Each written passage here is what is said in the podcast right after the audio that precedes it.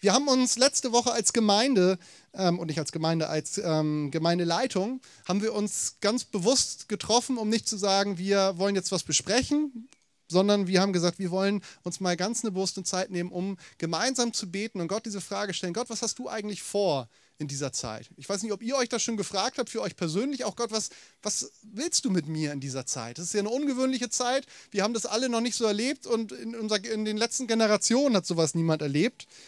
Und ich habe in dieser Gebetszeit ganz stark empfunden einen Vers aus Kapitel 1. Und zwar wird da Johannes der Täufer gefragt, ihm wird, ihm wird diese Frage gestellt, wer bist du? Wer bist du? Und ihm werden vor so ein paar Möglichkeiten vorgelegt und seine Antwort ist dann, er zitiert eigentlich aus Jesaja, ich sage, ich bin nur eine Stimme, die in der Wüste ruft, ebnet den Weg für den Herrn. Ich bin nur eine Stimme. Und damit geht es nicht darum, dass er ein Problem mit seinem Selbstbewusstsein gehabt hat. Das, wenn man ihn mitbekommt, das hat er definitiv nicht gehabt sondern es geht darum, dass er gesagt hat, ich bin eigentlich gar nicht so wichtig. Die Frage, wer ich bin, ist gar nicht so wichtig, sondern es geht nicht um mich, sondern es geht um ihn. Ich will ein Wegbereiter sein. Und ich glaube, wir leben jetzt gerade in einer Zeit, in der wir diesen Auftrag, Wegbereiter zu sein für Jesus, viel, viel besser erfüllen können, als wie wir das davor hätten tun können. Menschen suchen aktuell nach Orientierung, sie suchen nach Antworten, sie suchen nach Hoffnung. Und als Wegbereiter Jesu können wir ihnen genau das bringen. Es geht nicht um uns, sondern es geht um ihn. Also lasst uns doch auf ihn hinweisen. Denn er hat Orientierung, er hat Antworten und er hat Hoffnung. Und ich möchte dich heute dazu einladen, dabei zu sein, wenn es darum geht. Und jetzt sind wir eigentlich schon genau bei dem Thema, was ich heute in das Zentrum stellen möchte, nämlich genau diesen Tag, den wir heute feiern, Himmelfahrt. Apostelgeschichte 1, ich möchte euch einfach mal die Verse vorlesen. Was passiert denn eigentlich da an Himmelfahrt? Apostelgeschichte 1, 4 bis 11. Einmal, es war bei einer gemeinsamen Mahlzeit, wie er sie an Jerusalem vorläufig nicht zu, wies er sie an, Jerusalem vorläufig nicht zu verlassen, sondern die Erfüllung der Zusage abzuwarten, die der Vater ihnen gegeben hatte. Ich habe darüber ja bereits mit euch gesprochen, sagte er. Also Jesus redet hier. Johannes hat mit Wasser getauft, ihr aber werdet mit dem Heiligen Geist getauft werden. Und das schon in wenigen Tagen. Diese Ankündigung führte dazu, dass die Apostel, als sie ein weiteres Mal mit Jesus zusammen waren, ihm die Frage stellten, Herr, ist die Zeit jetzt gekommen, in der du das israelitische Reich wiederherstellst? Jesus gab ihnen zur Antwort, es steht euch nicht zu, Zeitspannen und Zeitpunkte zu kennen, die der Vater festgelegt hat und über die er allein entscheidet. Aber wenn der Heilige Geist auf euch herabkommt, werdet ihr mit seiner Kraft ausgerüstet werden und das wird euch dazu befähigen, meine Zeugen zu sein. In Jerusalem, in ganz Judäa und Samarien und überall sonst auf der Welt, selbst in den entferntesten Gegenden der Erde. Nachdem Jesus das gesagt hatte, wurde er vor ihren Augen emporgehoben. Dann hüllte ihn eine Wolke ein und sie sahen ihn nicht mehr. Während sie noch wie gebannt zum Himmel hinaufblickten, dorthin, wo Jesus verschwunden war, standen mit einem Mal zwei Männer in leuchtend weißen Gewändern bei ihnen. Ihr Männer von Galiläa, sagten sie, warum steht ihr hier und starrt zum Himmel hinauf? Dieser Jesus, der aus eurer Mitte in den Himmel genommen worden ist, wird wiederkommen, und zwar auf dieselbe Weise, wie, ihn, wie ihr ihn habt gehen sehen. Ich möchte noch mal kurz beten. Jesus, ich danke dir für dein Wort. Ich danke dir, Jesus, dass du uns etwas zu sagen hast, auch in dieser Zeit und auch ganz speziell an diesem Tag. Und ich danke dir dafür, dass dein Wort nicht irgendwie nur so allgemein versucht, uns was mitzuteilen, sondern es soll ganz direkt in unsere Lebenswirklichkeit hineingehen. Und Jesus, das kann ich nicht schaffen, sondern das allein kann dein Heiliger Geist tun, denn du weißt, wo wir gerade stehen, jeder Einzelne persönlich. Du weißt, was wir brauchen. Und ich möchte dich bitten, dass du jetzt uns hilfst zu verstehen, was du uns sagen willst, dass wir offene Herzen dafür haben und dass wir Wegweisung und Ermutigung bekommen durch dich. Amen.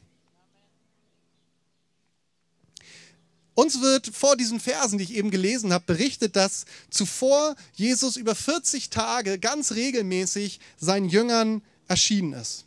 Und ich möchte euch mal einladen, heute euch so ein bisschen in diese Zeit hineinzuversetzen. Versucht dir doch mal vorzustellen, du bist ein Jünger in dieser Zeit gewesen. Vielleicht Thomas oder Petrus oder Andreas oder wer auch immer.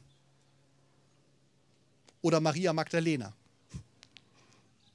Sie hatten fast drei Jahre 24 Stunden am Tag mit Jesus gemeinsam verbracht und sie hatten in dieser Zeit Unglaubliches erlebt. Und dann auf einmal, für sie überraschend, wird Jesus gefangen genommen. Die hatten immer gedacht, Jesus, der ist unangreifbar, den kann niemand was tun. Der wird einmal hier so richtig durchgreifen in Israel. Aber nein, er wird gefangen genommen und er wird brutal hingerichtet. Und sie denken, es ist alles zu Ende. Und dann auf einmal nach drei Tagen hören sie erst wieder auferstanden und sie glauben es erst nicht. Und dann sehen sie es aber mit eigenen Augen, es ist wahr. Und nach diesem anfänglichen Unglauben erleben sie über 40 Tage, dass es jederzeit passieren kann, dass Jesus auf einmal im Zimmer steht. Ganz wenige von diesen Ereignissen werden uns berichtet. Die, von den meisten wissen wir gar nicht, wie das genau passiert ist. Es wird einfach nur so allgemein gesagt, er ist ihnen immer wieder erschienen. Aber wir hören zum Beispiel von einem Thomas, der nicht dabei war, als die anderen sich getroffen haben, als Jesus kam und gesagt hat, ich glaube das nicht. Solange ich nicht meine Hände in seine Wundmale gelegt habe, glaube ich nicht, dass Jesus auferstanden ist. Und in dem Moment steht Jesus im Zimmer und sagt, okay Thomas, los geht's. Und diese Erwartung, in der sind sie so langsam reingekommen, über 40 Tage. Stellt euch vor, ihr erlebt das 40 Tage lang. Jederzeit kann Jesus auf einmal im Zimmer stehen. Da erwartet man ja dann irgendwann, jetzt geht es irgendwie los. Wir haben jetzt ein drei Monate altes Kind. Da ist dann irgendwie die Erwartung, wenn sie zwei Stunden geschlafen hat, jetzt kommt gleich wieder das Schreien. Sie wird Hunger haben. Und so ähnlich war es auch bei den Jüngern. Nicht das Schreien, sondern die Erwartung, der wird auf jeden Fall wieder auftauchen. Und Jesus nutzt diese Zeit, wird uns gesagt, mit ihnen über das Reich Gottes zu sprechen und über all das, was mit darin zusammenhängt. Also er hat ihnen nochmal so richtig was mitgegeben. Und dann gehen sie an diesem Tag, den wir heute feiern, Himmelfahrt, gehen sie mit Jesus eine Strecke von Jerusalem nach Bethanien. Und ich möchte daran erinnern, das ist genau die gleiche Strecke, die sie in umgekehrter Richtung am Palmsonntag gegangen sind. Das ist dieser Sonntag vor Ostern, wo Jesus in Jerusalem einzieht und ähm, wo ihm zugerubelt wird, wo es die Hurra-Rufe gibt. Nun gehen sie in die andere Richtung nach Bethanien. Und er versammelt seine Jünger ein letztes Mal um sich. In dem Moment ist ihnen das, glaube ich, noch nicht klar, aber auf einmal merken sie, jetzt geht die Zeit mit Jesus wirklich zu Ende. Auf jeden Fall, wie er hier auf dieser Erde ist. Und Jesus verspricht ihnen, er sagt, in wenigen Tagen werdet ihr mit Heiligen Geist getauft werden. Und wir können da heute vielleicht was mit anfangen, vielleicht du auch nicht, aber ich denke mal, die meisten von uns können da was. Aber die konnten da noch nicht so wirklich viel mit anfangen. Was soll das heißen? Mit Heiligen Geist getauft werden. Er sagt ihnen, bleibt in Jerusalem und wartet auf den Heiligen Geist und er wird euch mit Kraft ausrüsten und er wird euch befähigen, meine Zeugen zu sein. Und dann gibt er einen Fahrplan vor und er sagt, es wird anfangen, dass ihr Zeugen seid in Jerusalem, also hier in der Stadt, dann in Judäa, ich sag mal im Bundesland, dann in Samarien, das ist schon ein Schritt weiter, also vielleicht Niedersachsen, und dann überall auf der Welt bis in die entferntesten Gegenden der Erde. Und wir müssen einfach sagen, genau das ist passiert. Also eigentlich passiert das schon in der Apostelgeschichte. Da wird eigentlich schon die fast ähm, damals bekannte Welt ähm, erreicht mit dem Evangelium. Aber bis heute ist das passiert, auch wenn wir wissen, bis heute gibt es noch einige Volksgruppen, also sogar eine ganze Menge, die nach wie vor nicht erreicht sind. Deswegen haben wir so Leute wie Hannah und Lukas, die ähm, nach Äthiopien gehen wollen, um da die Bibel zu übersetzen, eine besondere Sprache. Schön, dass ihr da seid. An diesem Auftrag, den Jesus seinen Jüngern gibt, an dem hat sich nichts geändert. Nach wie vor steht dieser Auftrag, wartet auf den Heiligen Geist und mit seiner Kraft und Befähigung werdet ihr die Welt auf den Kopf stellen. Denn genau das haben diese Jünger gemacht. Sie haben die Welt auf den Kopf gestellt, sind alle, die nach ihnen gekommen sind. Und die Frage an uns heute ist, sind wir dabei? Bist du dabei? die Bedingungen, die haben sich seitdem überhaupt gar nicht verschlechtert, sondern wahrscheinlich sogar eher verbessert.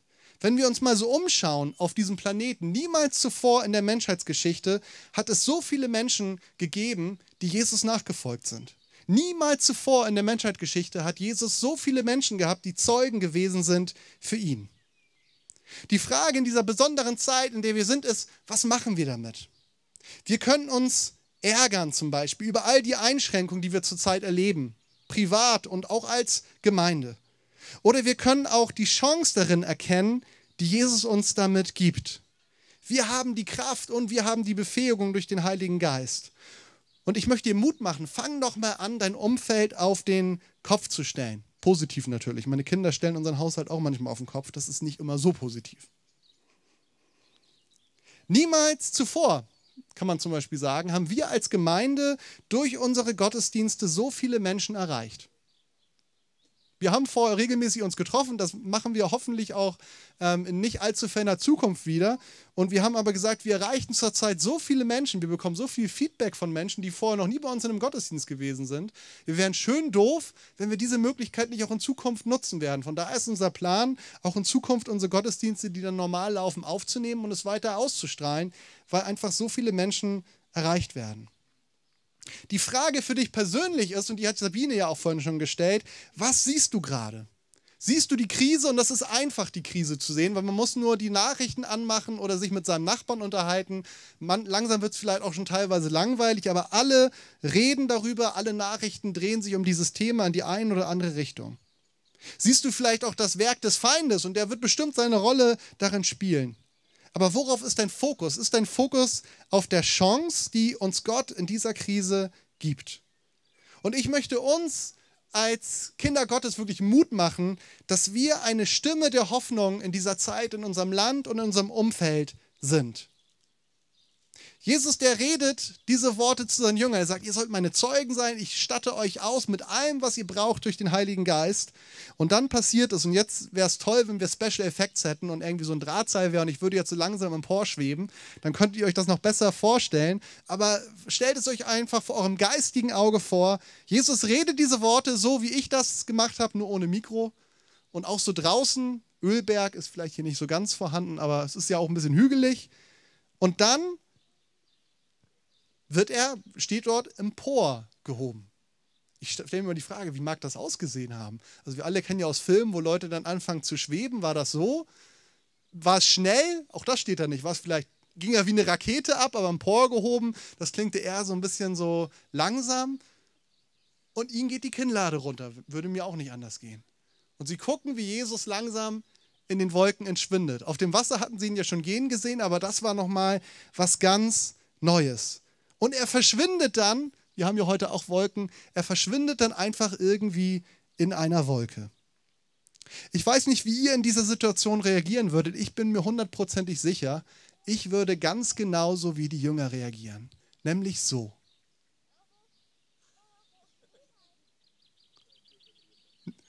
Normale Reaktion, oder? Sieht nicht besonders intelligent aus, aber ist echt.